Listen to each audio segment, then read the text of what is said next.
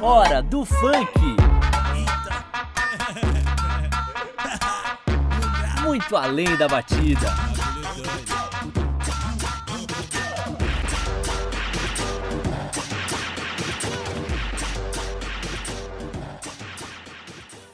E aí, galera? Tudo bem com vocês? Tá começando mais um Hora do Funk. Eu sou o Júlio e aqui comigo tá a Giovana. Fala, Gi.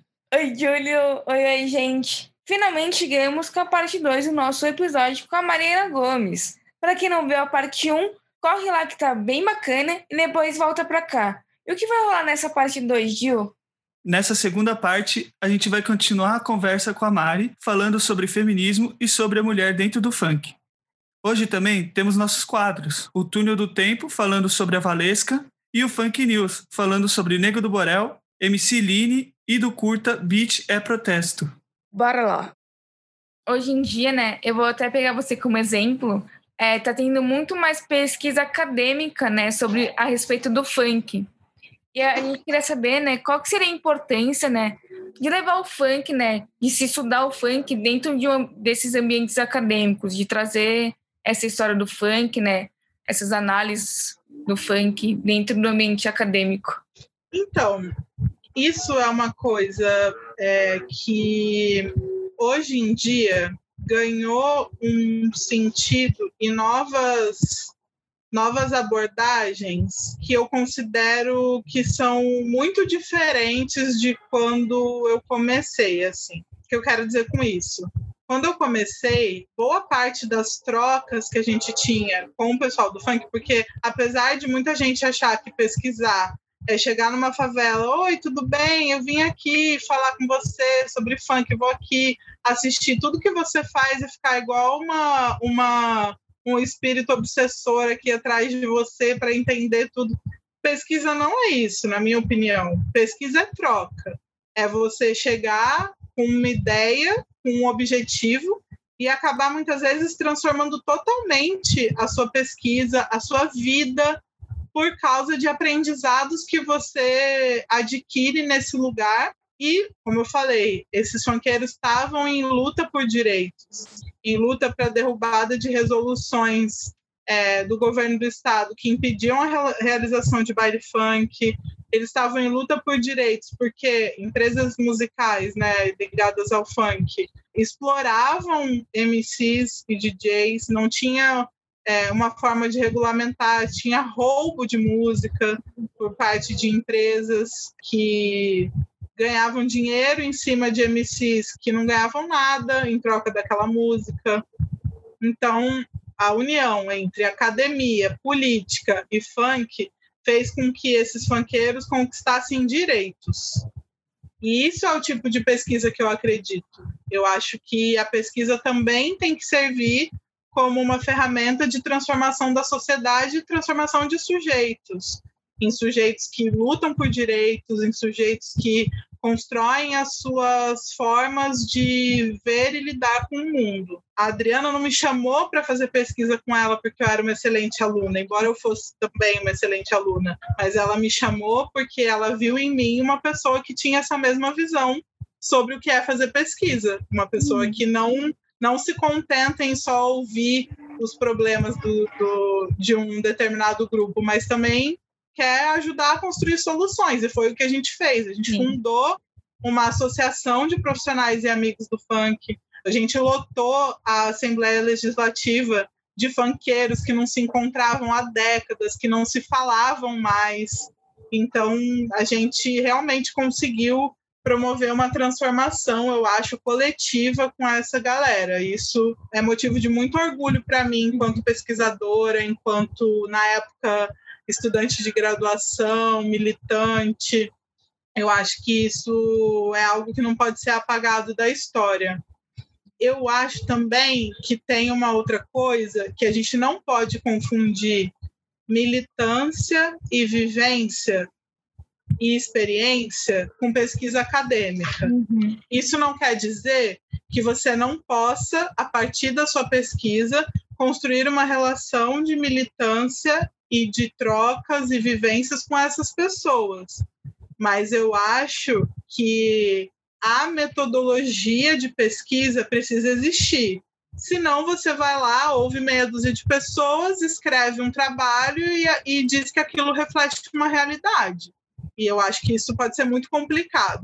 Porque às vezes a gente acha que o nosso trabalho é só nosso, mas o nosso trabalho tem a ver com todos os interlocutores que a gente além, né? consegue. Né? É, e vira uma coisa que sai da gente. E é importante que seja assim. E às vezes as pessoas confundem trabalho acadêmico com um relato de vivência. E eu não estou dizendo que o relato de vivência ou que as pessoas acreditarem que quem viveu a experiência pode relatar melhor do que quem pesquisou a experiência. É, não estou dizendo que uma coisa é mais legítima que a outra, só estou dizendo que é importante a gente entender que tem diferenças. Hoje eu consigo ver que existem grupos que acreditam que para pesquisar o funk você precisa ter determinadas características, precisa ter uma origem específica, uma e essas pessoas acabam por deslegitimar outras pesquisas e outras formas de, de se fazer pesquisa. Então, uhum. eu acho que é bem importante a gente diferenciar isso, assim, para a gente não cair no erro de que só mulheres podem pesquisar sobre mulheres, só LGBTs podem falar sobre LGBTs, e não é exatamente isso, porque a pesquisa acadêmica não é sobre a sua vivência, é sobre o que você está tentando construir de conhecimento coletivamente com aqueles sujeitos com quem você escolheu trocar, né, naquele momento. É, exatamente, o, e o trabalho feito so, é, baseado na vivência e o trabalho baseado em pesquisa, que trabalho acadêmico continuado, eles coexistem e eles um influencia né? no outro, né? Exatamente, se complementam. Então, Exatamente não é que um seja mais legítimo que o outro, eles só são diferentes. E essa diferença precisa ser pontuada, porque eu não posso tratar a minha vivência como um trabalho acadêmico, assim como eu não posso tra tratar um, uma pesquisa acadêmica como minha vivência, uhum. porque não é a mesma coisa, né? São produções diferentes. E acho que às vezes isso acaba por se confundir, e isso traz uma uma falsa sensação de que os funkeiros concordam com isso. E, na verdade, não é bem assim. Esses, é, essas pessoas são pessoas, elas estão ali vivendo a vida delas. Se você está ali disponível para trocar com elas, elas vão trocar com você, elas vão. E você vai construir esse trabalho a partir da sua perspectiva, do uhum. seu lugar, né? É, isso cai muito naquele naquilo que você disse sobre a não construção de uma história única, né? De vários pontos de vista sobre o mesmo assunto, né? Exato. Eu acho que um bom pesquisador ele precisa, assim, né? A gente já mudou um pouco de assunto, mas é porque eu acho que isso tem muito a ver com funk, assim. O funk não é construído por pessoas que pensam igual, assim como nenhum movimento cultural é feito por pessoas que pensam igual.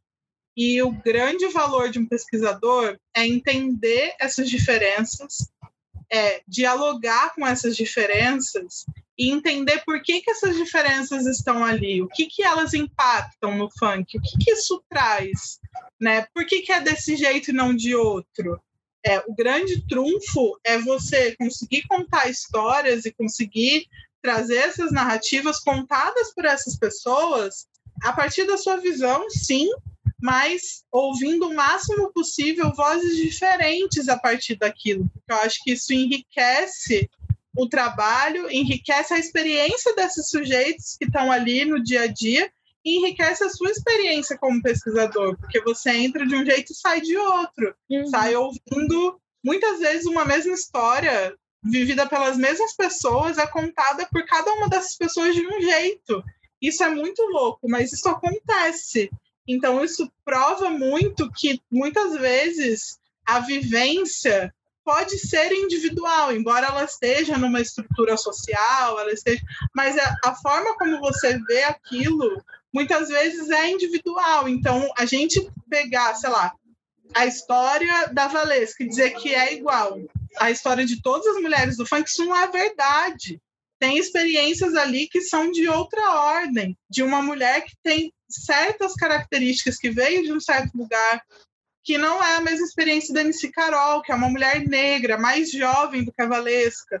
que nasceu em outra conjuntura do país, que teve outra experiência de vida, que foi criada por outras pessoas em outra favela, que é uma mulher negra retinta, que experiências isso traz para a vida dela. Então, eu acho que a história não pode ser única, mas ela também não pode ser, não pode ser única é, contada por uma certa estrutura social, pelos vencedores da história, né? Mas ela também não pode ser única contada por um único indivíduo que viveu numa certa conjuntura e que compartilhou essa experiência com outras várias pessoas, né? Uhum.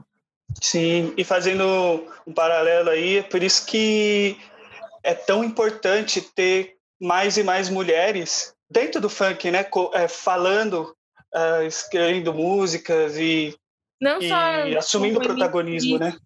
Não só como MCs, né? Mas como produtoras, é, no, Sim. nos cargos, assim, tipo de DJ, é. que normalmente são sociedade... pelos homens, né, ainda pelo homem branco, cis, hétero. Sim. É isso aí. Sim. É, até essa, o que eu falei que a minha experiência com a Valesca mostra um pouco isso, é que quando eu conheci a Valesca, a carreira dela ainda era administrada pelo Pardal, né? Que é um cara que acompanhou ela. A relação deles era muito complicada, assim, era, envolvia muitas coisas, né? Pessoais, profissionais e tal. E aí hoje a carreira dela é outra, porque ela não está mais com Pardal, ela está com outras assessorias, ela está e o quanto isso faz diferença. Não estou dizendo que ela é mais ou menos feminista, ela faz melhor ou pior porque ela não está mais com Pardal, porque eu acho que a Valesca continua sendo a Valesca, mas o quanto que muitas vezes a gente não percebe o impacto de certas vivências e certas experiências na vida de algumas pessoas. E as minhas trocas com a Valesca, eu sinto que me transformaram absurdamente, óbvio, mas também transformaram muito ela e, e uhum. fizeram com que ela é, refletisse sobre experiências do passado dela que ela via de outra forma também. Sim. Então, eu acho que isso, isso é muito único da pesquisa científica e da pesquisa feita dessa forma, uma pesquisa que interfere também na, na realidade, né, no dia a dia da, dos seus sujeitos com quem você escolheu trocar. E falando em Valesca, que tá em ti pro nosso turno do tempo com a nossa rainha no funk. Bora!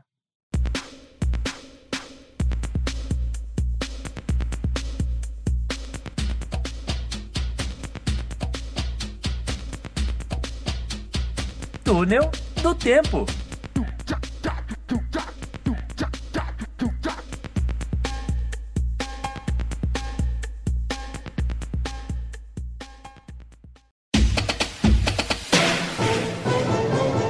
Hoje vamos falar dela, que é cantora, atriz, apresentadora, dançarina e empresária. A nossa rainha do funk, dona da porra toda, Valesca Popozuda.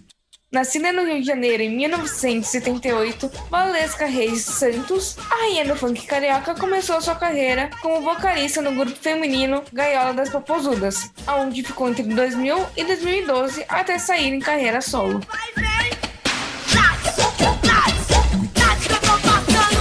Gaiola das Popozudas foi um sucesso estrondoso dentro e fora do Brasil com hits como Late Que Eu Tô Passando, Agora Eu Sou Solteira, My Pussy e muitos outros, Valesca e o grupo chegaram a um novo patamar da fama, chegando a se apresentar para públicos de até 40 mil pessoas e também até shows internacionais em suas turnês por aí, em países como Estados Unidos, Reino Unido, Espanha e até na Holanda. Foi em 2012 que Valesca decidiu partir para a carreira solo, passando seu microfone no grupo para sua irmã Jéssica Santos, que ficou até o fim do grupo em 2014. Foi ainda em 2012 que ela lançou seu primeiro projeto solo, o single promocional chamado Mama, que contém a participação especial de ninguém menos que Mr. Catra. Em 2013, Valesca soltou seu primeiro single em carreira solo, Beijinho no Ombro. E aí, em 2014, ela assinou um contrato com a Universal Music, que está até hoje. Valesca, além de ser tudo isso, já participou de diversas produções, tanto na TV como na rádio, participando em reality shows, novelas, além de participar de vários documentários como Favela on Blast, Da Favela para o Mundo e Diva, e ter feito várias turnês por aí. rainha faz assim, né? É isso mesmo. Pra quem achou que ela não era nada, tá aí. Ela é tudo e mais um pouco. Verdade. E olha que ela abriu portas para várias minas aqui que a gente tanto adora hoje, né?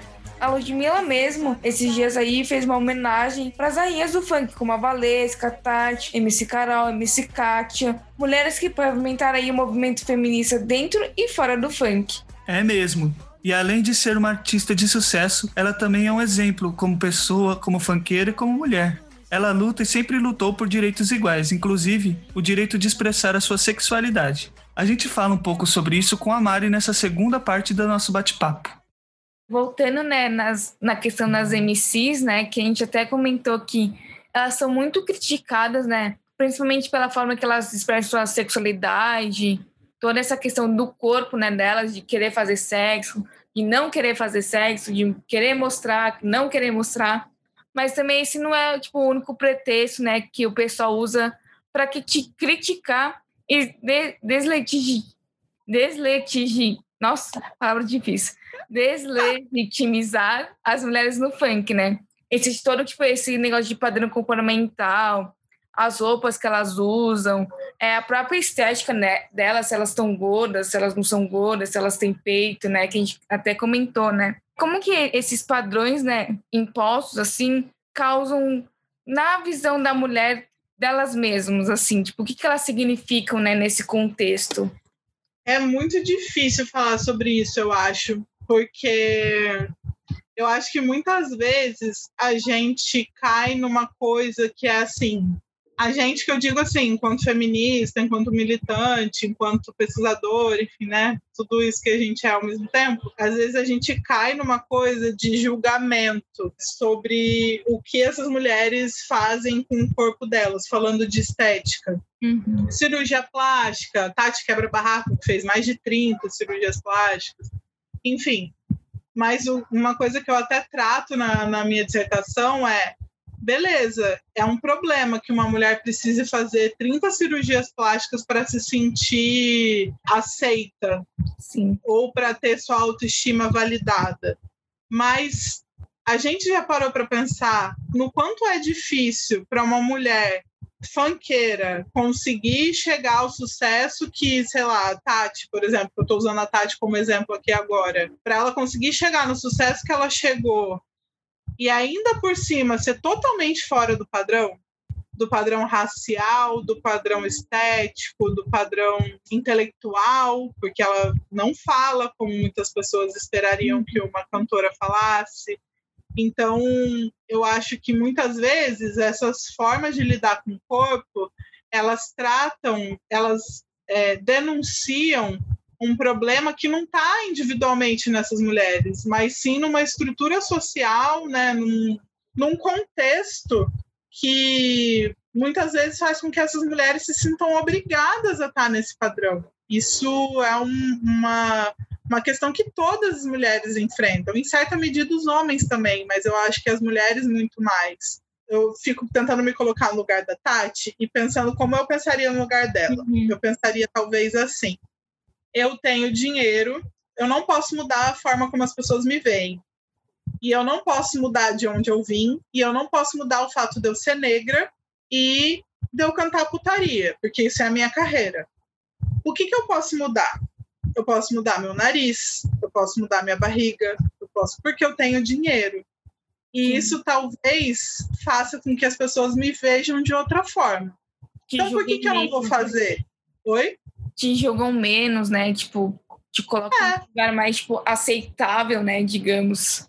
Exatamente. A partir de uma coisa que é totalmente né, moldada e, e formada por outras pessoas, né? Por estruturas mesmo.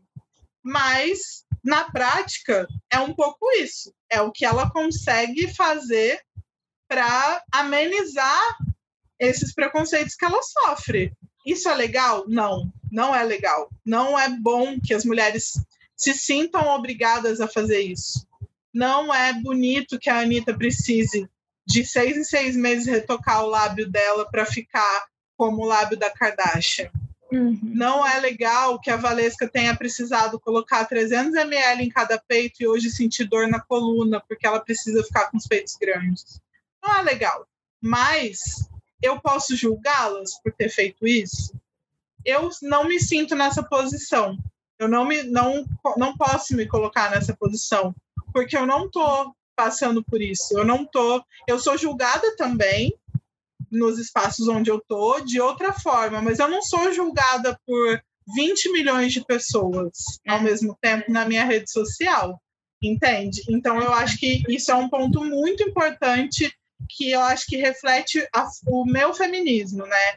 Que é tentar o máximo possível me colocar no lugar dessas mulheres e sentir um pouco. E eu sinto também, porque eu sou uma mulher totalmente fora do padrão, né? Mas sentir um pouco do que elas sentem. Assim, tentar pelo menos pensar com a cabeça delas e, e entender por que, que, que, isso aconteceu dessa forma. E sobre a questão da putaria, enfim, né, do que elas escolhem cantar, eu acho que tem também vários pontos que a gente pode explorar. Vou tentar ser breve nesse ponto, porque é muito complexo. Mas pensando assim, tem mulheres que falam: eu canto putaria porque putaria é o que dá dinheiro. Mas eu não sei se necessariamente é isso que eu queria fazer. Uhum. Tem a MC Dandara, que fala que não é bem isso tem, enfim, outras MCs que, inclusive, depois, quando se consolidaram, foram cantar outras coisas, né? Porque queriam cantar outras coisas, já queriam cantar, né? Outras coisas. Então, é um pouco isso. Quando a Ludmilla lançou o disco de pagode dela, eu fiquei super emocionada. Porque a Ludmilla, desde o comecinho da carreira dela, o sonho dela era cantar pagode era cantar samba, ela sempre quis. E ela foi para o funk com muito orgulho do funk, gostava, dançava, cantava, e isso é lindo, e é incrível que ela tenha conseguido chegar onde ela chegou pelo funk, mas ela sempre teve esse sonho, sabe? Eu acho tão bonito quando as pessoas conseguem é, realizar o sonho delas, mesmo mesmo que ela não tenha seguido isso desde o começo mas ela precisou de uma trajetória anterior para finalmente alcançar esse sonho e fez muito bem, né? O disco é muito legal. Então, eu acho que tem essas pessoas que é, não necessariamente cantariam o que elas cantam, mas começaram a cantar porque fazia sucesso. Mas tem outras, e aí MC Carol, a própria Valesca, é, a Daisy Tigrona é um grande exemplo disso, porque a Daisy já está coroa, né? Como diz aqui no Rio. E ela, e ela continua cantando putaria, continua cantando coisas que não, de, não são aceitas pelo fato dela ser mulher, dela ser negra, dela ser periférica, trabalhadora e é, favelada, né? E agora já é uma mulher mais velha. Então, nossa, aí é o escândalo maior ainda. Tá. Uhum. Aí piora muito a situação dela, né, na cabeça das pessoas, tem, tipo, no geral, assim. coisa, né, de, da mulher, tipo, dentro do mundo musical, né, que tem tipo, meio que uma validade, né, de, tipo, depois dos 40 anos já não é, tipo, tão legal você ficar usando, tipo, essas roupas, não sei o quê. Daí no funk é mais ainda, né? Eu não sei dizer se no funk é mais ainda, porque o funk é muito jovem, né? Tipo, essas mulheres mais velhas que estão aí estão tipo, estão se tornando mais velhas agora. A própria Valesca tá, já está ficando mais velha e tal. E a gente vai ver como vai ser agora. Eu acho que a gente vai é, experienciar uma coisa diferente, né? Uhum. De funkeiras mais velhas e tal. Eu acho que vai ser legal de acompanhar. Mas eu sinto isso, no, sim, no geral e no mundo todo. Eu acho que em Hollywood, você depois dos 40, se você não tiver muito muito plastificada, você vai fazer papéis muito diferentes ou você não vai fazer papel nenhum. Na televisão mesmo, gente, a Sandra Nemberg teve que sair do jornal hoje Sim. porque ela estava velha demais para o jornal hoje. O que é doido, é... né, de pensar. Você tem uma é. nessas questões de música, de entretenimento, tem uma validade, né, principalmente nas mulheres de idade. É tipo, Sim. gente, como assim? Eu acho que para os homens não pega tanto, né? Porque não. se você for ver, William Bonner e tal tem a mesma idade dela e ele tá lá no Jornal tá, Nacional até hoje. É, considerado até bonitão, né, e tal. mas eu acho que, é, falando da questão da putaria, só para fechar, eu acho que é isso. Tem é, mulheres que identificam na putaria é, não só uma forma de ganhar dinheiro, de ficar famosa e tal, de, de fazer o funk que elas querem fazer, mas enxergam também uma forma de se divertir, de uhum. se libertar, a MC Carol é um bom exemplo, mas tem outros, assim, tem várias outras mulheres que compõem putaria, né? Porque tem muitas putarias, e aí seja justo, são compostas por homens e cantadas por mulheres. Isso tem mesmo. O que não é nenhum demérito, porque se ela tá afim de cantar também, o problema né, não é meu. Eu acho que é uma escolha eu, assim, falando, eu gosto muito de, de todo tipo de funk. Eu gosto muito de putaria. Eu acho genial os trocadilhos, as brincadeiras, os, as expressões que saem desses funks, que muitas vezes as pessoas falam no dia a dia e ficam falando, eu odeio funk, funk não presta, mas ela tá falando várias gírias que surgiram no funk, né? É, e ela mas nem na se festinha toca. tá lá dançando, né? Uhum. É, e na festinha ela tá dançando, exatamente bebe dois gin tônica e tá lá com, com a saia amarrada no joelho dançando. Também é isso, né? Eu acho que reflete muito do, do que é o nosso país, né? A hipocrisia do nosso país, que é o país que mais mata LGBT e é o país que mais consome pornografia LGBT, né? Então, acho que diz muito, né? Fala muito mal do funk, mas tá mas lá. Come lá e fala que o funk que tem pedofilia, mas tá lá o tiozinho abusando da sobrinha. É. Né? Então acho que isso é outra coisa que é muito comum de associarem ao funk, né? Por causa da expressão novinha, é. ficou muito essa coisa do funk pedófilo e tal. E eu acho que as pessoas não entendem o que significa novinha. Não é, tipo, eles não veem nesse contexto, né, nas letras. Eles só veem, ah, funk é, é tipo, coloca numa caixinha, ah, funk é ruim, funk não é cultura, funk é coisa de putaria, sexo, e tipo, não é bem assim, né? Exatamente. E eu acho que tem uma coisa também que é a gente tem uma relação muito hipócrita com sexo, né? A nossa sociedade como um todo, aí não só o Brasil, acho que a sociedade, né, no geral, tem uma, uma relação muito hipócrita com o sexo. A Daisy Tigrona fala muito isso, que uma vez ela, assim, ela era empregada doméstica, né, e aí um dia ela estava passando na porta do quarto da patroa dela e estava ouvindo a música dela, a patroa transando com o patrão dela e ouvindo o, as músicas dela. É, galera, antes de sair criticando, é sempre bom a gente prestar atenção e tentar entender, né? É isso aí. Pode até aparecer mundos distantes quando a gente vê assim de primeira, mas tem muita coisa aí que é a mesma coisa. Como o Gil falou, é só prestar um pouquinho de atenção. Exato. E também a gente tem que lutar contra o que fere ou pode estar ferindo o direito de outra pessoa, né? E não o contrário. Inclusive, a nossa primeira notícia do Funk News de hoje é um ótimo exemplo disso. Vem conferir.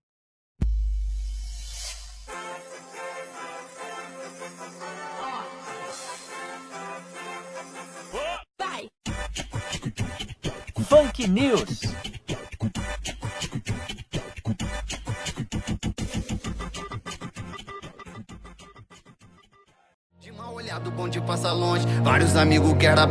A primeira notícia do Funk News de hoje é sobre uma música nova, feita com a parceria entre Nego do Borel e o rapper PK. O nome da música é Não Foi Sorte e ela traz uma proposta super interessante. A música em si já faz uma mistura muito bem feita entre elementos do funk e do trap, mas o videoclipe também não fica atrás. Ele é repleto de ação e mostra literalmente uma guerra na selva. O clipe também termina lindamente, fazendo uma comparação entre essa guerra e a luta diária do trabalhador do Brasil, e ainda deixa uma mensagem de paz no final. O videoclipe foi lançado no YouTube no dia 30 de outubro e já conta com mais de 66 mil visualizações. E realmente não é para menos, ficou top mesmo eu realmente recomendo, viu? O bagulho é doido, mas nós é também. Claro que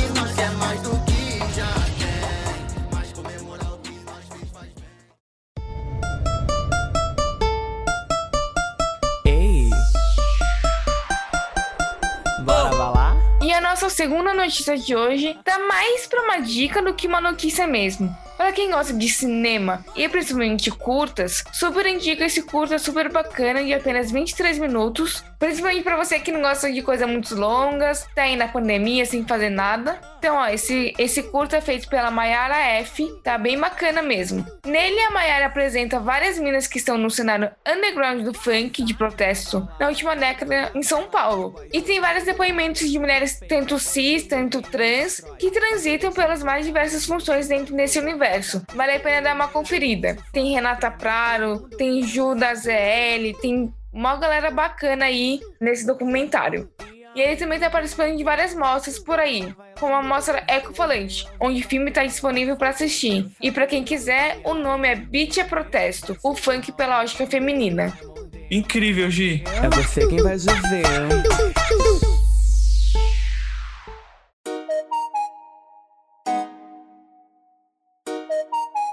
MC Line na voz e o DJ Alemark. O corre é louco e só entra no jogo os que são loucos. Fé em Deus! E a nossa aposta da semana é a Aline Freire de Campos Souza, mais conhecida como MC Line. Ela tem apenas 22 anos, começou cantando na igreja e hoje tem contrato com a Condzilla e já conquista o Brasil com funk consciente. E esse ano parece que ela se aproximou mais do funk melody. Para quem quiser conhecer mais a MC Line, pode achar ela lá no Instagram, arroba Oficial, ou no canal da Condzilla. E como vocês estão vendo aí, né, as minas estão arrasando mesmo. Maiara e MC Line botando pra quebrar em todos os sentidos. Realmente. E como elas, tem muita gente fazendo a vida no funk, né? Mas infelizmente também existe muito preconceito, tanto contra a mulher, pelo simples fato de ser mulher, quanto contra o funk, por ser uma produção cultural em sua maioria feita pelas classes pobres, negras e periféricas. Por isso, o funk representa muita luta e ser funkeira mais ainda. A gente fala um pouco disso com a Mari também. Vem conferir. A gente até comentou, né, um pouco atrás, sobre o fator econômico, né, que o funk implica. Ele movimenta muito dinheiro, né, com os bailes funks, com todas essas questões dos fluxos, gera emprego como DJ, produtor, MC. E mesmo assim, o funk é muito desvalorizado e marginalizado, principalmente por vir de uma galera que é de favela, né, negra, periférica, como já aconteceu com a capoeira, né, e o samba, por exemplo. Mas hoje, né, pegando a capoeira, samba, axé, pagode, né, eles estão sendo bem mais aceitos assim na sociedade. Você acha que o funk vai seguir esse mesmo caminho assim de ser mais aceito? Eu acho assim, o funk no sentido cultural avançou muito, né? na construção de uma nova consciência das pessoas a respeito dele mesmo. É, não foi fácil e não foi brincando, foi mostrando trabalho, foi gerando lucro, né? Então acho que tem esse fator. Mas também acho que a criminalização do funk, não só enquanto movimento cultural, mas enquanto lazer, hoje eu não consigo ver um horizonte em que isso vai melhorar, vai diminuir. Não consigo, infelizmente. No Rio, o avanço das milícias, das milícias evangélicas, fundamentalistas, o avanço da, da militarização do Estado e de uma repressão muito grande da, da população das favelas e periferias e com o aval de muitas delas, né? Infelizmente é isso que a gente vê. As favelas e periferias elegeram Wilson Witson e Bolsonaro aqui, que são os grandes propagadores da militarização. Eles falam e defendem o tiro na cabecinha e a repressão. Então, o que me parece é que ainda existe uma visão de mundo que faz com que essas pessoas se alienem da sua própria condição e não consigam ver que essas pessoas são algozes delas, né? E a própria forma como a política se dá aqui no estado do Rio e com grande capital externo, investindo muito dinheiro na liberação das armas aqui, investindo muito dinheiro em militarização, E a crise que a gente está vivendo, enfim, estou falando coisas muito ruins, muito tristes, mas é que eu acho que tem total relação. Eu não consigo ver hoje, nos próximos anos, um cenário em que o funk vai respirar nas favelas. Mas, ao mesmo tempo, eu acho que tem uma juventude muito sagaz que já conseguiu entender o significado do funk e que consegue, a partir disso, sobreviver literalmente sobreviver e construir outras formas de sobreviver a partir da arte, a partir da cultura. Então, assim, tentando explicar, o funk como cultura avança. O funk como lazer, como cotidiano das favelas, enquanto baile, a instituição baile funk, digamos assim, ela está ameaçada pela política. Mas o funk como cultura sobrevive e resiste como faz e sempre fez. Como você vê, né, o funk, principalmente em relação às mulheres, né, tipo ao feminismo, né, você fala tanto, é, daqui 5, 10 anos, assim, você acha que vai mudar? Como que vai estar tá esse rolê aí? Eu acho que hoje é, o funk ele tá espalhado, né, pelo Brasil. Isso eu acho que é uma coisa que já é explícita, né? Já está nítida para todo mundo. Então, daqui a cinco anos, eu imagino que o funk seja ainda menos carioca e ainda mais nacional. Eu acho que isso vai acontecer. Já está acontecendo, né? Mas acho que isso vai se intensificar. Eu vejo que, eu imagino que esses estúdios pequenos, essas pequenas produtoras, tendem a crescer, tendem a, a, a ficarem cada vez mais é, excel, em excelência técnica, né, em, em produção e tudo isso.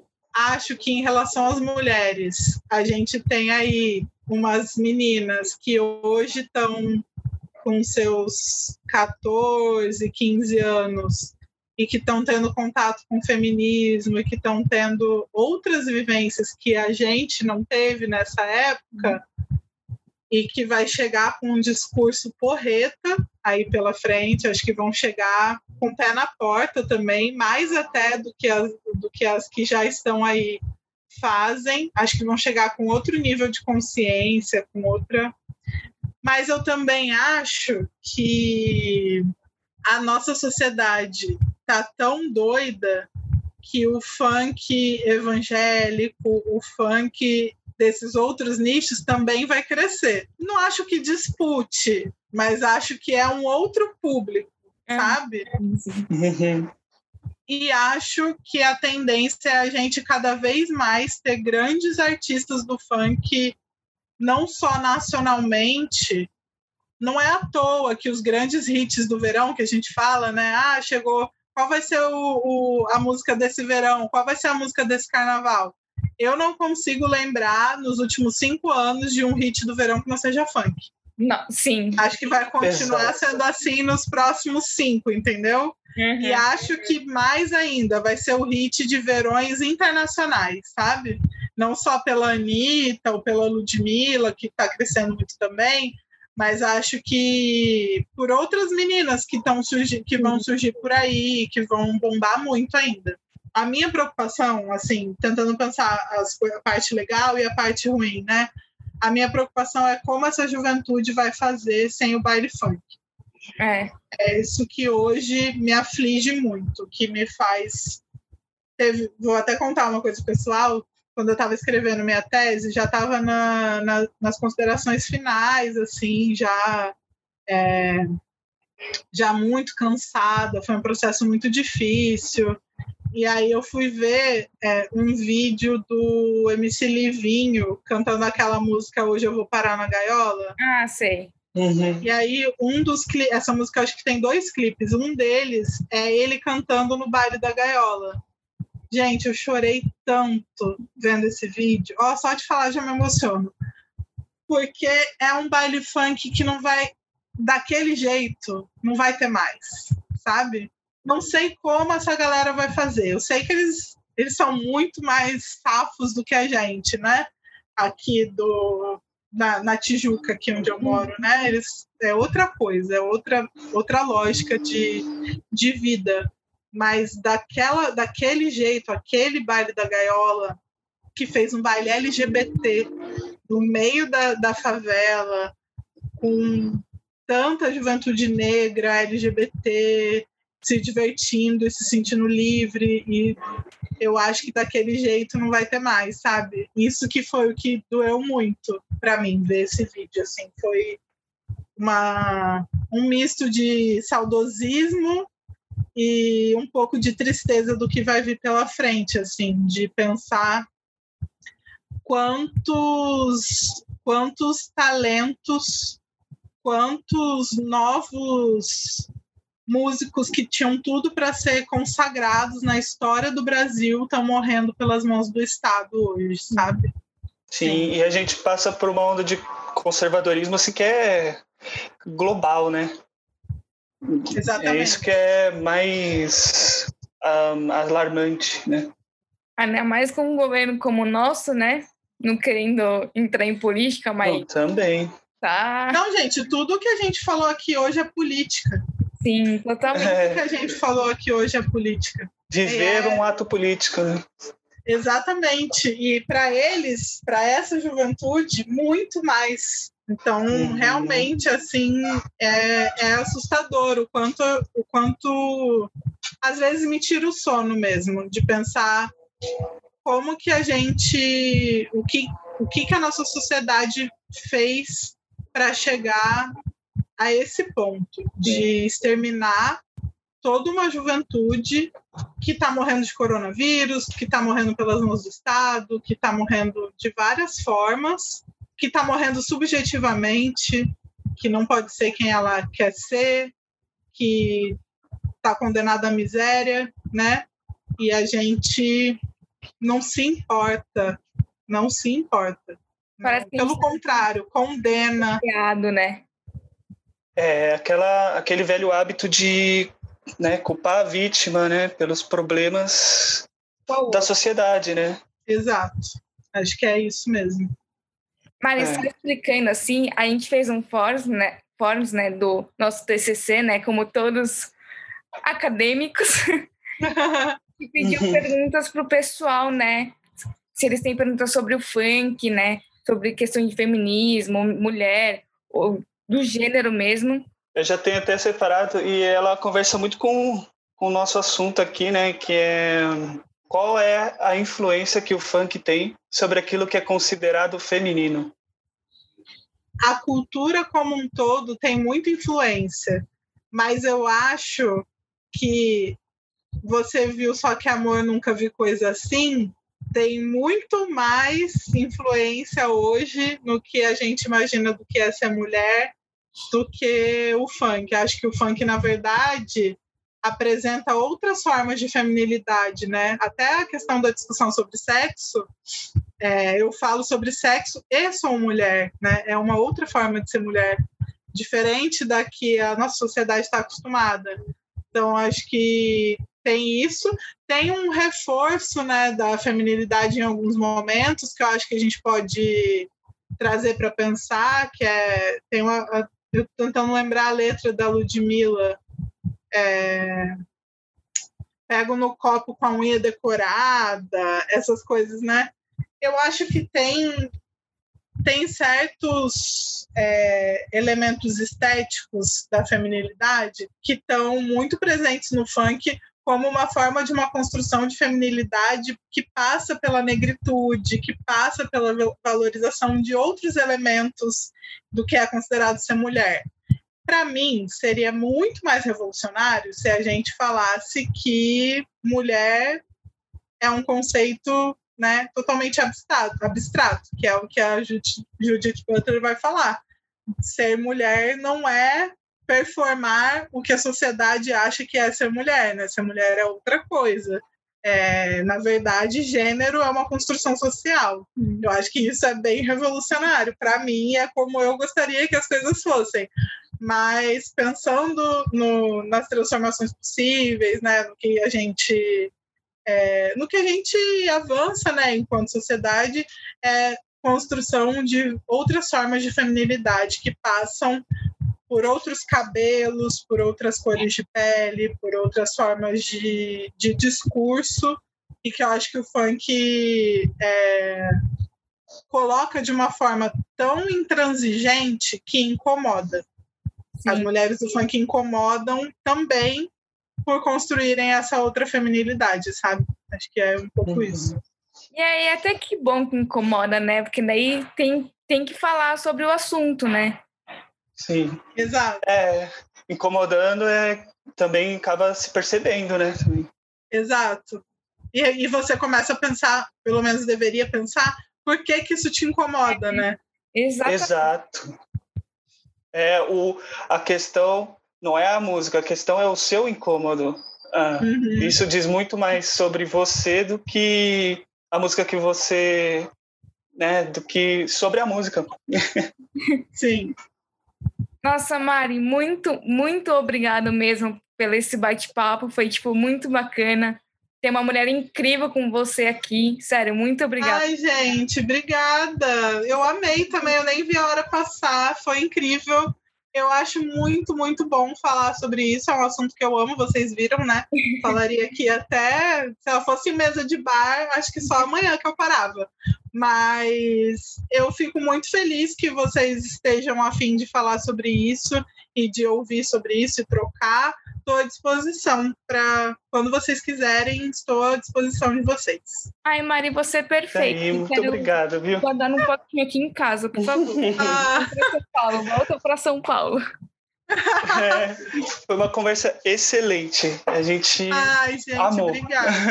Vocês são ótimos também. Eu amei as perguntas, fiquei bem provocada, me senti provocada. Eu acho isso Ai, ótimo. Que bom. Continuem assim. Pode deixar. Valeu, obrigada, obrigada mesmo. Mari. Então é isso, galera. Espero que vocês tenham gostado dessa segunda parte com a Mari. Aproveita para nos seguir lá no nosso Instagram, arroba podcast Hora do Funk, e compartilha com geral aí que fortalece nosso trampo aqui, porque amanhã vai ser o nosso último episódio. Exatamente. A gente vai fechar a nossa temporada de um jeitinho muito especial, então não percam. Tchau, tchau. Falou!